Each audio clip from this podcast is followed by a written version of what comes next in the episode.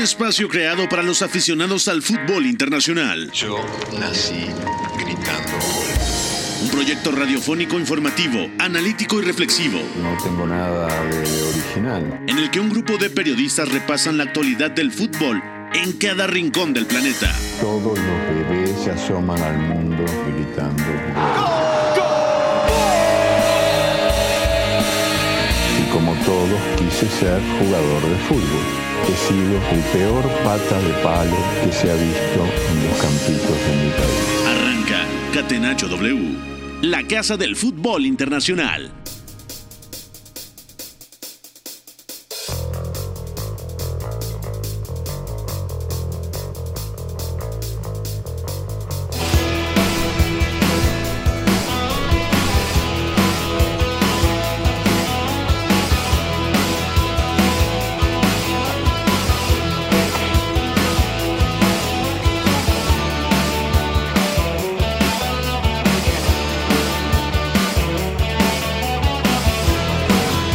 Cuatro de la tarde con dos minutos. Bienvenidos a Catenacho W a través de W Deportes, la frecuencia de la UEFA Champions League. Mucho contenido el día de hoy. Vaya jornada en la Serie A italiana. Ganó la Juventus en campo del Sassuolo. No lo pasó bien el equipo de Andrea Pirlo, sobre todo los primeros 45 minutos, pero termina ganando 3 a 1. También ha ganado Atalanta, de nueva cuenta con anotación del colombiano Luis Muriel. Ganó 7 a 0 el Milan en su visita a Torino. Ganó la Lazio 1-0 contra el Parma, que ya está descendido. Ganó el Inter, que ya es campeón 3 a 1 contra la Roma. Y mucho que platicar en la Serie A porque la Juventus no depende de sí misma para estar en la próxima edición de la Liga de Campeones. En la Bundesliga ganó el Hertha Berlín contra el Schalke 04 que la próxima temporada no estará en la máxima categoría del fútbol germano. Está ganando 2 a 0 el Atlético de Madrid al minuto 46 acaba de arrancar el segundo tiempo en el Wanda Metropolitano. Lo está ganando el equipo de Diego Pablo El Cholo Simeone. Una floja exhibición de la Real Sociedad en, eh, a nivel defensivo. Y también está terminando el partido en Stamford Bridge.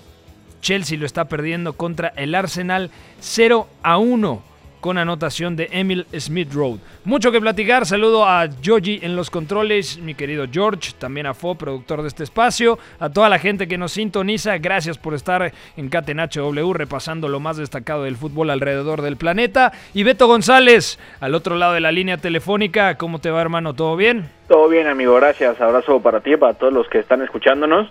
Pues prácticamente ligas definidas, ¿no? Porque Atlético sosteniendo el resultado tiene que cerrarlo ya. Es cuestión Depende, de. depende mañana con el Real Madrid y su visita al Granada. Es cierto que el, el equipo de Zinedine Zidane tiene el calendario más difícil, visita Granada, visita a San Mamés, recibe al Villarreal, pero si mañana consigue una victoria el Real Madrid, todavía está en la pelea. Claro, pero yo no sé. Después de lo que hemos visto hoy, después de lo que le hemos visto al Madrid, mira, puede ser que el Atlético solamente tenga que terminar de empujarla, ¿no? Como quiera que sea, casi pase a la red. Hay que verlo.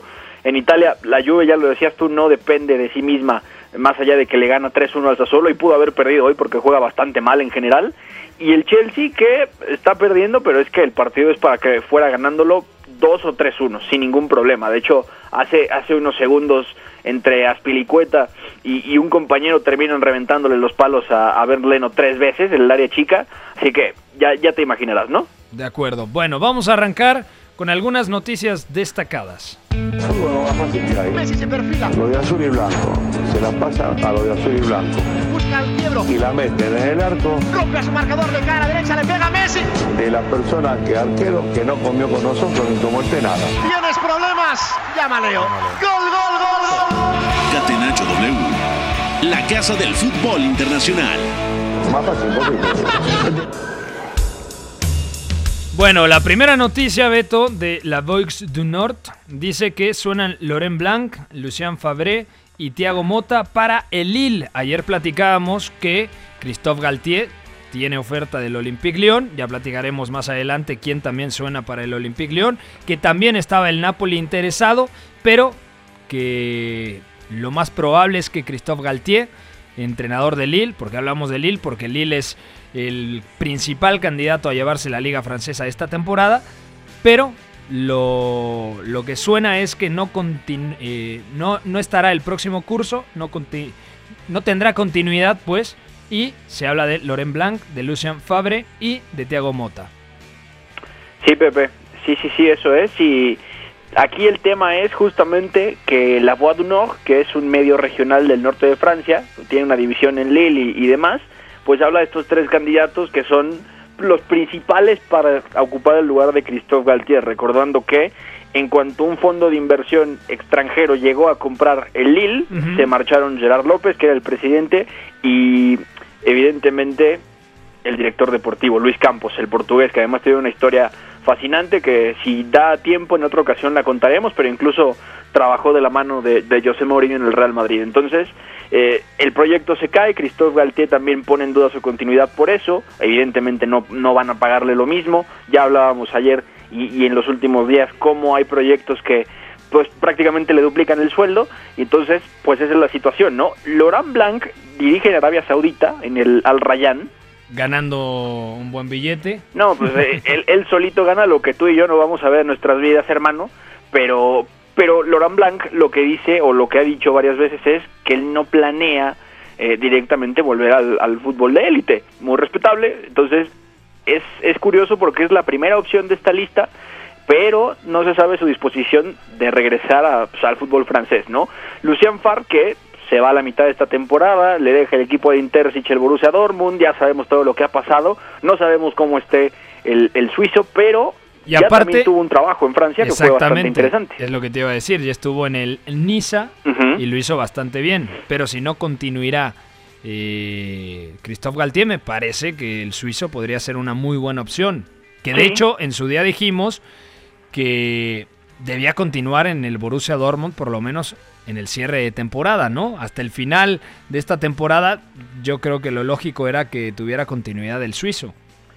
Eh, sí, ¿no? Y, y además fue, fue un tema de...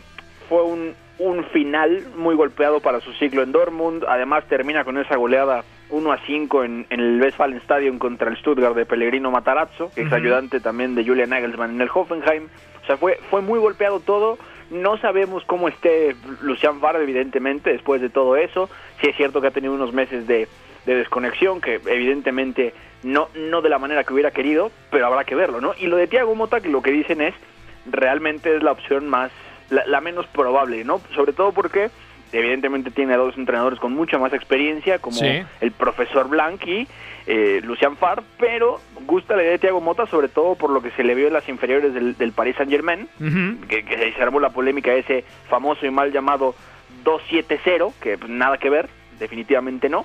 Pero eh, al final del día, Thiago Mota puede ser una, una opción, aunque dicen que pues, sería la menos factible. Y esto nos conecta con el, el Lyon, evidentemente, porque si hablábamos ayer de este triangulito que podría tener Christophe Galtier con el Niza, con el propio, con el propio Lyon y con el Napoli, pues esto involucra un efecto dominó que ya también empuja a Paulo Fonseca porque llega José Mourinho la siguiente temporada a la Roma.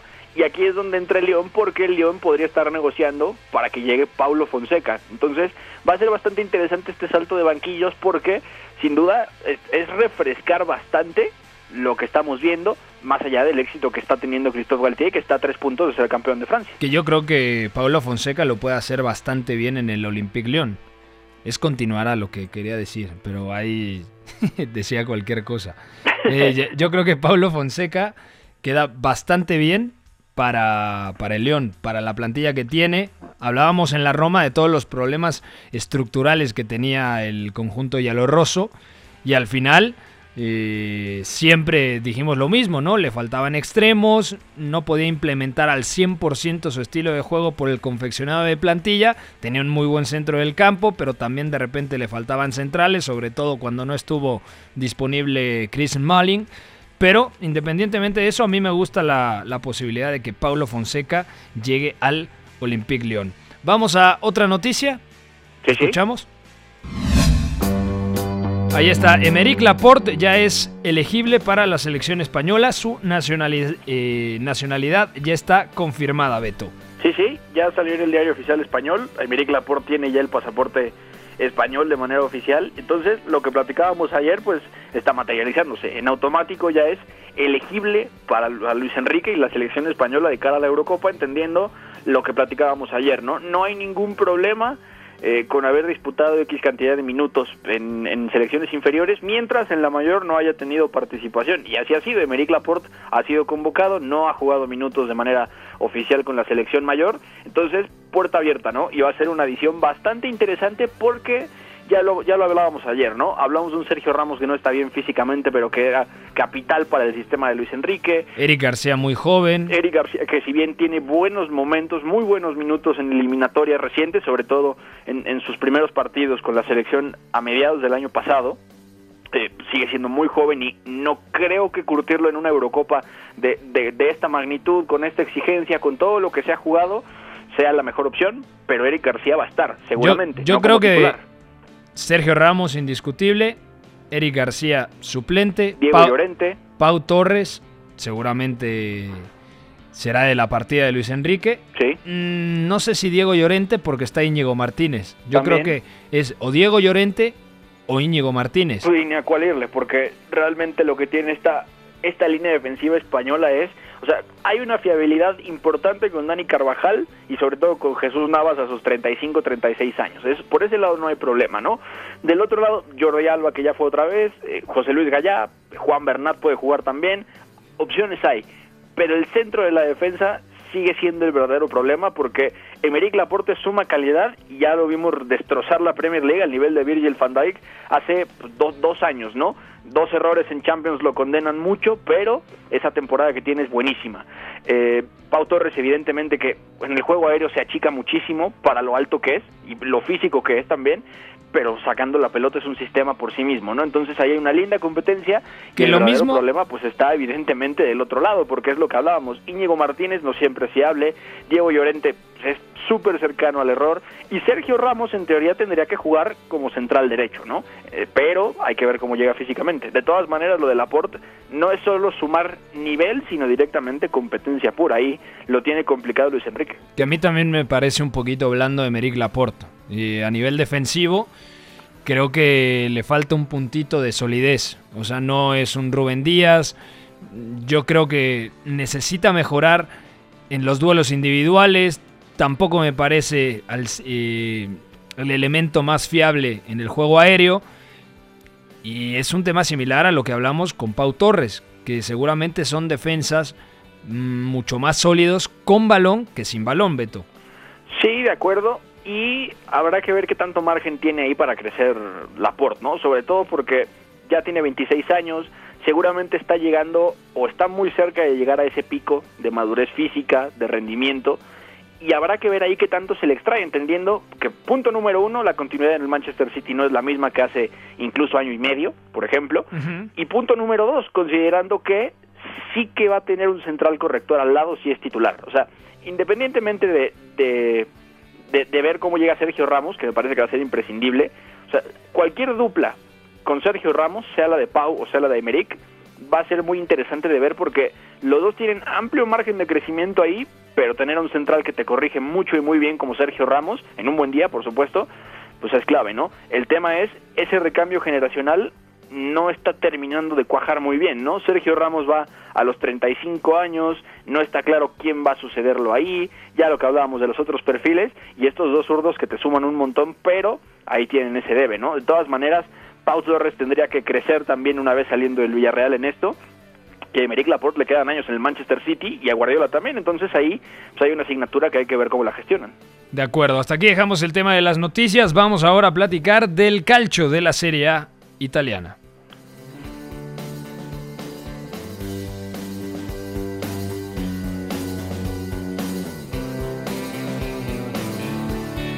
Serie A. Milinkovic dentro a cercare immobile. Col destro, battuto Bizzarri, la ribalta la Lazio. Catenaccio W. In vantaggio. Bueno, todos los de arriba ganaron. Ayer el Napoli hizo lo propio 5 a 1 contra el Udinese. Hoy Atalanta ganó 2 a 0 al Benevento con goles de Luis Muriel el colombiano y Mario Pasalic el croata. También ganó la Juventus, ya lo platicaremos a detalle. No jugó bien el equipo de Andrea Pirlo. Anotaciones de Rabiot, Cristiano Ronaldo y Paulo Dybala. Había puesto el 2 a 1 ya como Raspadori, este chico que me gusta mucho, apenas 21 años. Creo que puede meterse como sorpresa en la convocatoria de Roberto Mancini de cara a la Eurocopa. El Milan ganó 7 a 0. Sí, no es broma. Ganó 7 a 0 el equipo de Stefano Pioli. Anotaciones de Teo Hernández en dos ocasiones. Brahim Díaz, eh, sí desde los 11 pasos. Y hat-trick del croata ante Revic. La Lazio ganó 1 a 0. Todavía tiene mínimas posibilidades si gana el partido pendiente contra el Torino, si no mal recuerdo. Anotación ya al minuto 90 de Chiro Immobile. El Inter le ganó 3 a 1 a la Roma. Marcelo Brozovic, Vecino y Romelo Lukaku. Había descontado el armenio Henry Mikitarian. Y Sampdoria 2, Spezia 2. ¿Cómo está la tabla de posiciones? El Inter ya es campeón, ya tiene el Scudetto en la mano, 88 unidades de los dirigidos por Antonio Conte. Atalanta tiene 75, Milan tiene 75, Napoli tiene 73, Juventus tiene 72 y todavía con un duelo pendiente la Lazio tiene 67. Es decir, si gana ese duelo pendiente contra Torino, llegaría a 70. ¿Qué es lo que pasa acá? Que la Juve ya no depende de sí misma para estar en puestos de Champions. Depende de Atalanta y Milan, que ojo, tienen mejor eh, gol average con respecto a la Juventus. Y si el Napoli gana sus dos partidos que le quedan pendientes, es decir, contra el Gelas Verona y contra la Fiorentina, iría directo a Champions. Es decir, la Juventus al borde de quedar eliminada de la UEFA Champions League, lo que platicábamos el día de ayer, y las sensaciones, sobre todo en la primera parte del día de hoy, fueron negativas completamente. Alineó a Chiesa por la derecha, Kulusevski en la izquierda, muy móviles en el frente de ataque Cristiano Ronaldo y Paulo Dybala, buen partido de Adrián Rabiot en el centro del campo al lado de Artur Melo, muchos problemas en salida de pelota de la vecchia señora, sobre todo por la presión alta del equipo del Sassuolo, bien Raspadori, muy buen partido también de Manuel Locatelli que termina asistiendo al propio Raspadori en el 1 a 2 momentáneo, Jeremy Boga le faltó nada más el toque final, pero estaba intimidando por el costado de la izquierda. Hacía lo propio en la derecha Domenico Berardi, que falla un penalti que lo ataja eh, Gianluigi Buffon. Había sido muy criticado el polaco Chesney. Regresa a la titularidad Buffon y hoy me parece que termina siendo determinante, porque el partido después de los primeros 45 minutos con penalti fallado, además de, del Sassuolo, podría haber estado 3 a 0 tranquilamente, Beto. Sí, totalmente. Y además fue, un problema de la Juventus de arriba a abajo porque no, no tenía posibilidades de salir jugando bien con la presión alta del Sassuolo, marcando al hombre. Sí. Pero luego también la Juventus presiona mal arriba los reinicios del Sassuolo, porque intenta emparejar, pero no, no me parece que Pirlo haya atajado muy bien la flexibilidad que tiene Roberto de Servi para diseñar tanto las salidas como las secuencias con las que el Sassuolo se instala en campo rival. Hoy directamente varía entre el 3 y 1, con Locatelli metido entre centrales y Pedro Obiang solo en la base. Que por cierto falla Obiang en, en el primer gol de la Juventus porque se queda reclamando una mano y al final descuida la marca de Adrián Rabiot. Sí, sí, totalmente, ¿no? Y, y la otra parte que es el 2 más 4 bastante habitual de los últimos meses, donde Locatelli y Obiang parados frente a centrales eh, y sobre todo laterales anchos con los extremos jugando por dentro, ¿no? Y ya luego enrocan bastante arriba, pero en general esa es la base y con eso le hizo daño a la Juventus, ¿no? Porque realmente Locatelli dirige abajo, Obiang lo acompaña bastante bien mientras Manuel lleva los hilos de los ataques normalmente y es muy interesante porque Jeremy Boga con muy poco, incluso yo te diría que el, partido de Boga no, no es a ver, no es brillante, pero es bueno en general. O sea, es meterse en la intermedia, recibir a espaldas de pivote, que en este caso era el propio Rabiot, y entonces ahí empezar a descoser a, la Juventus, ¿no? Pero realmente el, highlight de hoy me parece, y me parece que es el mejor del partido, es ya como Raspadori, porque tiene 21 años y lo que le vimos hacer hoy a nivel de, juego de apoyos y alternando con rupturas fue...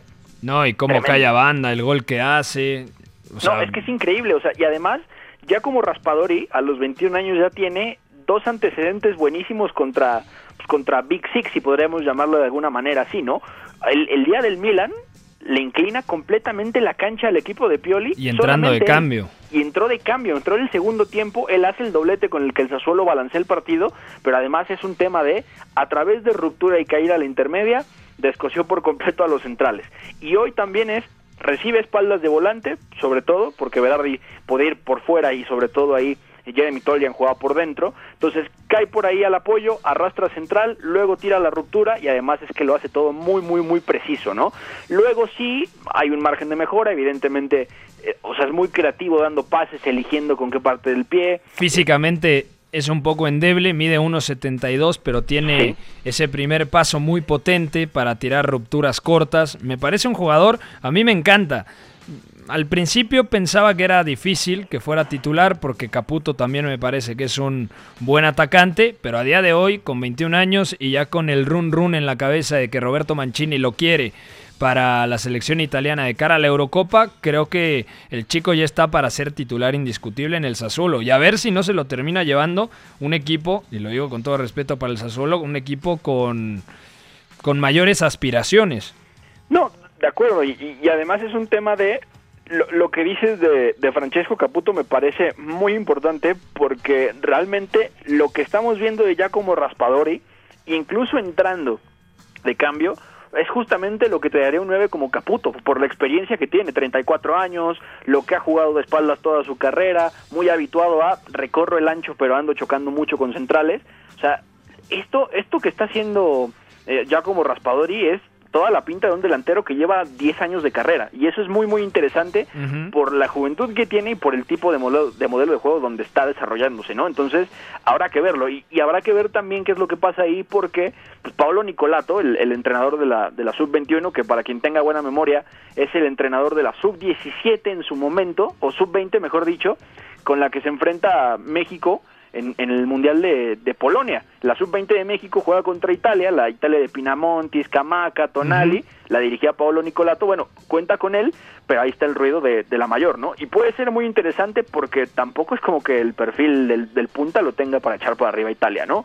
Eh, Velotti, que sigue siendo una opción siempre. No, inmóvil. Va a ser inmóvil el, titular. Inmóvil, evidentemente, que ya fue capo Cañonieri recién el año pasado, y lo de, lo de Raspadori que tiene que estar ahí, ¿no? Caputo ya fue considerado incluso, pero por el techo, por el margen, por todo lo que puede venir y el futuro que tiene a nivel de edad y a nivel de recorrido, mira, puede ser, ¿no? Y aviso fuerte para la Juventus porque defendiendo de esta manera, presionando así de mal, es que no, no es seguro nada. directamente no es seguro que pueda estar en Champions. Es que hoy no sabe la Juventus cómo se va al frente en el marcador 2 a 0. Al medio tiempo el partido, repito, podía estar 3 a 0 a favor del Sassuolo. Sin embargo, es, fútbol, es acción en donde Pedro Obiang reclama una falta, descuida la marca de Rabiot, dispara Rabiot cruzado, 1 a 0. Y luego, cuando el Sassuolo estaba muy cerquita de empatar, de nueva cuenta contragolpe descuido en transición defensiva del equipo de De Servi y Cristiano Ronaldo, que si hay alguien que no te va a perdonar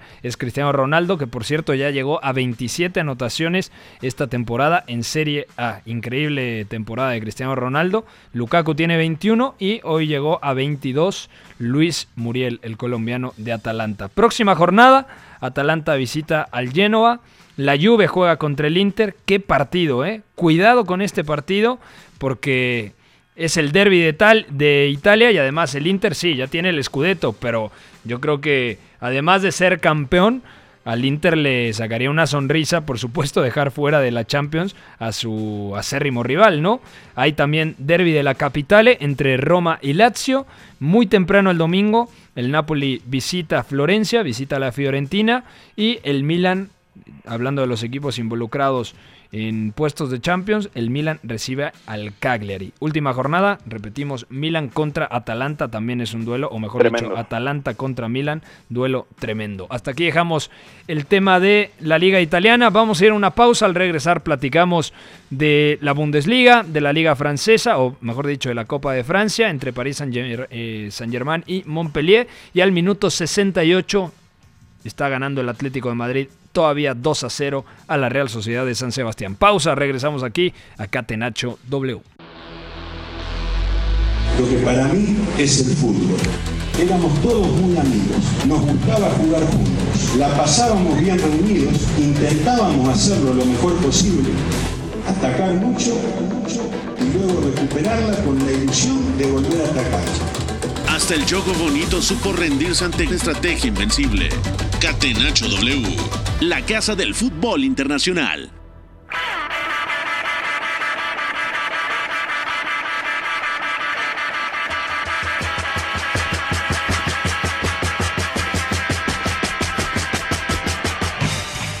Continuamos en Catenacho W a través de W Deportes, las dos finales de la UEFA Champions League, tanto en el fútbol femenino como en el fútbol varonil, están aquí en W Radio y W Deportes. Beto González, vamos a hablar de la derrota del Chelsea, sorpresiva derrota en Stamford Bridge del equipo de Thomas Tuchel contra el Arsenal, que ya no se jugaba prácticamente nada, pero Mikel Arteta innovó, por lo menos en el esquema y en la alineación. Vamos allá. Premier League. Young for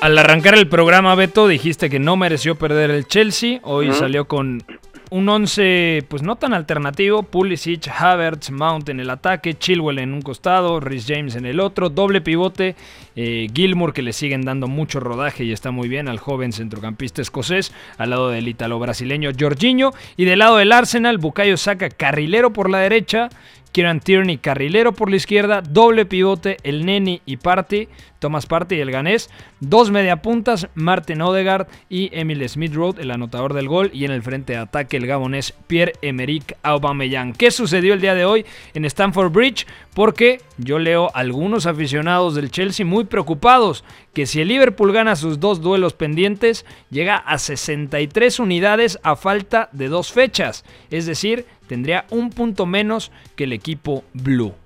Sí, y, y, la verdad es que justamente el Chelsea no merece perder hoy, sobre todo porque Arteta intenta ser espejo del 3-4-3 de Tuchel uh -huh. y, y, parece que en los primeros 10, 15 minutos termina consiguiéndolo un poco, intentando orientar para adentro la salida del Chelsea, que es un poco lo que han venido planteándole todos, pero no, no necesariamente eh, marcando todos al hombre. Aquí sí intentó hacerlo, del 3-4-3 pasando al 5-4-1 defendiéndose, pero llega un momento donde, y me parece que es hasta el gol, un poco antes del gol, donde esa presión del Arsenal no, no termina por ser efectiva. Yo pensé que sí, luego revisé también la jugada del gol de nuevo y, ya me di cuenta que, que, es lo que realmente había pasado. Es el Arsenal más o menos lo logra 10, 12 minutos, hasta quizá 15, y luego viene el gol, que es un, error de Jorginho, es un fallo puramente de él, porque Smith Rowe la cosa, él gira para pasarle a Kepa la pelota, Kepa le ofrece la línea de pase a la orilla de la, de la, del área chica, no tanto hacia el centro del arco, y Jorginho no, directamente no calibra bien dónde está Kepa para recibir, entonces el pase va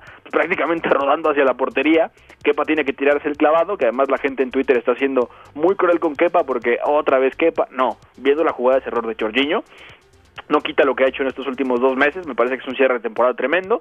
Luego ya eso termina en la jugada del gol de, de Emil Smith Rowe. Hasta ahí me parece que el Arsenal más o menos logra presionar bien, más o menos, y luego el Chelsea es que es superior todo el tiempo, ¿no?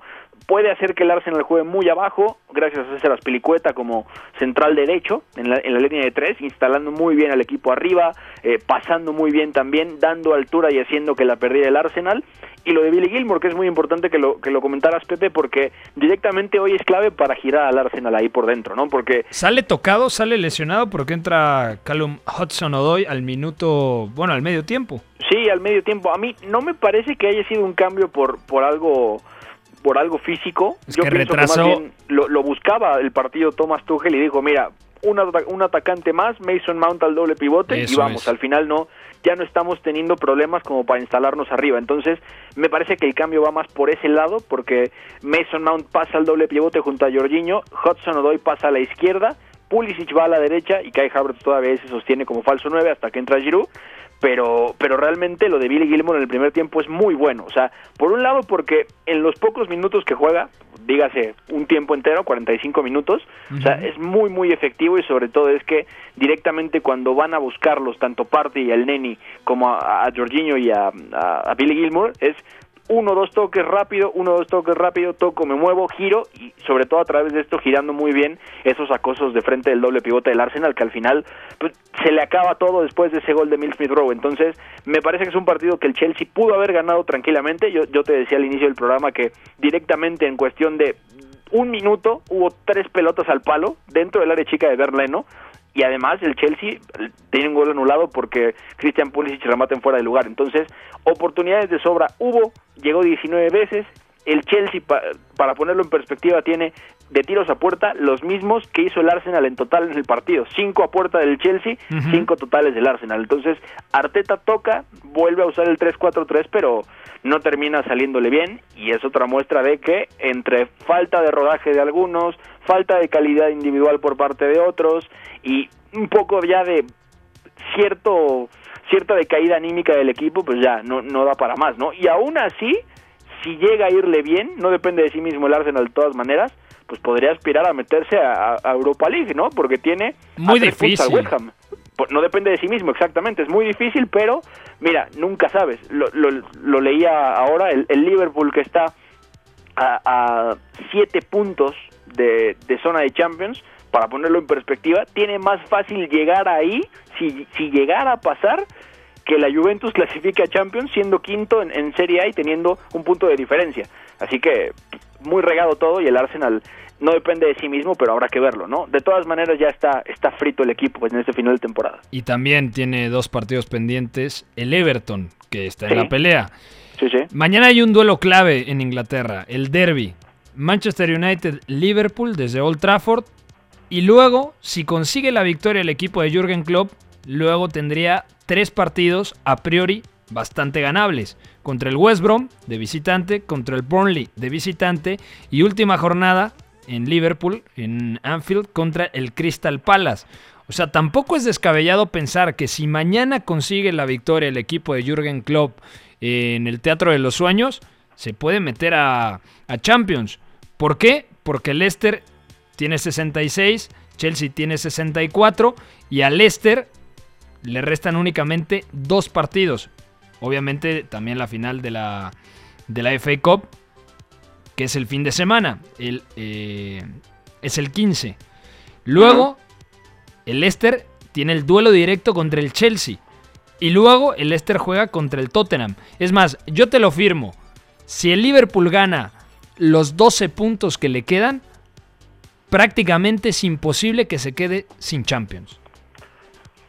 Claro, el primer paso es ganar mañana en Old Trafford. Y que Leicester pierda, al menos uno.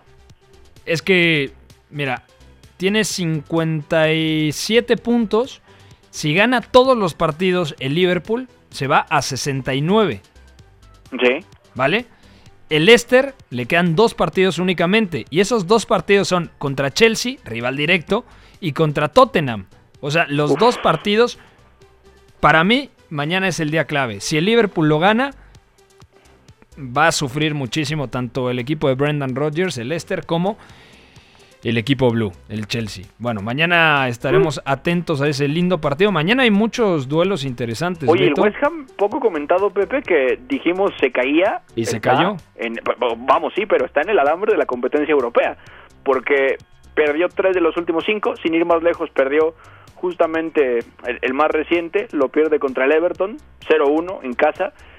Y ahí, ahí hay un tema interesante porque es que el West Ham ya no sume más puntos o que no sume de a tres y que el Leicester pierda uno. También el Liverpool tiene que ganar los 12 que le quedan, que me parece que son ganables los tres, y luego, pues que ninguno de los otros dos se mantenga ahí, ¿no? Ufa, gol. Ojo, eh, gol de la Real Sociedad ha descontado el conjunto Churri Urdín.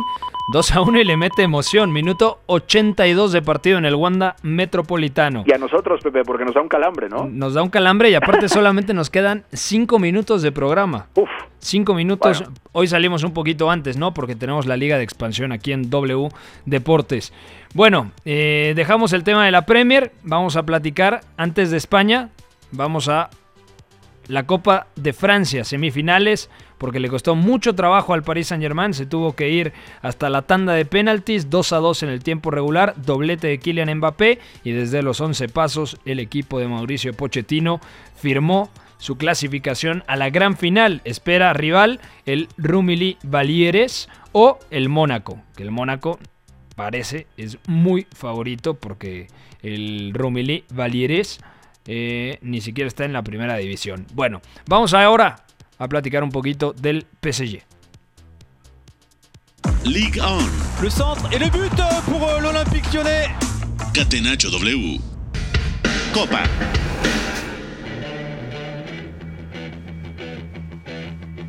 Tengo la sensación, Beto, de que minimizó un poquito la Copa Mauricio Pochettino y que el Paris Saint-Germain tiene la cabeza en otro lado después de que fue eliminado de la UEFA Champions League. Como muestra lo que sucedió el último fin de semana, el empate a un gol en campo del Rennes y ahora de nueva cuenta sufrió contra el Montpellier.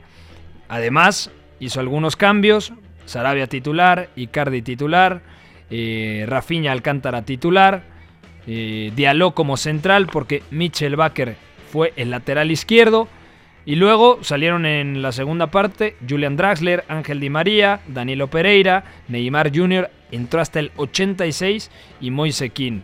O sea, otro susto del Paris Saint-Germain en una competición doméstica, Beto. Y pone mucho en perspectiva lo que había logrado Thomas Tuchel, ¿no? Porque es un plantel al que si lo ves hombre por hombre, con cuidado, así, con un poquito de calma, te deja un poco frío a nivel de calidad individual contra los de otros años, ¿eh? O sea, directamente este equipo a nivel calidad individual, en, en zonas puntuales, sin ir más lejos, lateral zurda con Baker, que va en ascenso, evidentemente, lo de Diallo que es anticompetitivo, eh, quizá también un poco el fondo de armario es pues, contra lo de Meri, lo que tuvo Blanca en su momento también, mira, es un downgrade muy, muy importante. Y también a Pochettino le ha, le ha tocado gestionar todo esto y el choque del, del despido de Tuchel a la mitad de temporada. Entonces, se le han juntado muchas cosas que, mira, para cómo está la situación, independientemente de Kylian Mbappé, de Di María, de Draxler, de, del propio Ney, que Mauricio Pochettino se vaya con título de, de, de esta temporada pues es bastante meritorio, ¿no? O sea, realmente me parece que hay que meterle mano profunda al plantel en el verano porque si no, yo pienso que la siguiente temporada podríamos ver algo bastante parecido y no estoy claro, o bueno, porque Pochettino no ha tenido tiempo para entrenar, evidentemente, realmente, pero si no hay un, un, calibrado ya adecuado, si no se equilibran las cosas entre meterle bien esa, esa estructura al plantel y que Pochettino tenga una buena pretemporada, uh -huh. no le veo no veo grandes esperanzas, ¿eh? Y es el Paris Saint Germain y hablamos de que tiene al mejor del mundo hoy en día. No, y sobre todo, mira, yo creo que va a sacar la cartera y va a invertir algo el Paris Saint Germain de cara al siguiente curso. Ojo, Locatelli. Puede ser Locatelli, que suena, pero si tienes a Paredes yo creo que Locatelli tendría para ir a la Juventus, para no, ir. Yo creo Inglaterra, que sí. Pepe. En Inglaterra podría ser también. Suena el Barcelona, otro equipo ¿Sí? que ha levantado la mano. Como recambio de Sergio Busquets, me parece que es algo bien pensado, sería una buena idea. Aunque Locatelli juega casi siempre en doble pivote pero es un media, eh, medio centro de formación. Mañana también tenemos partidos destacados en Alemania. Por cierto, hoy ha ganado el Hertha Berlín. Eh, respira un poco el conjunto de la capital alemana.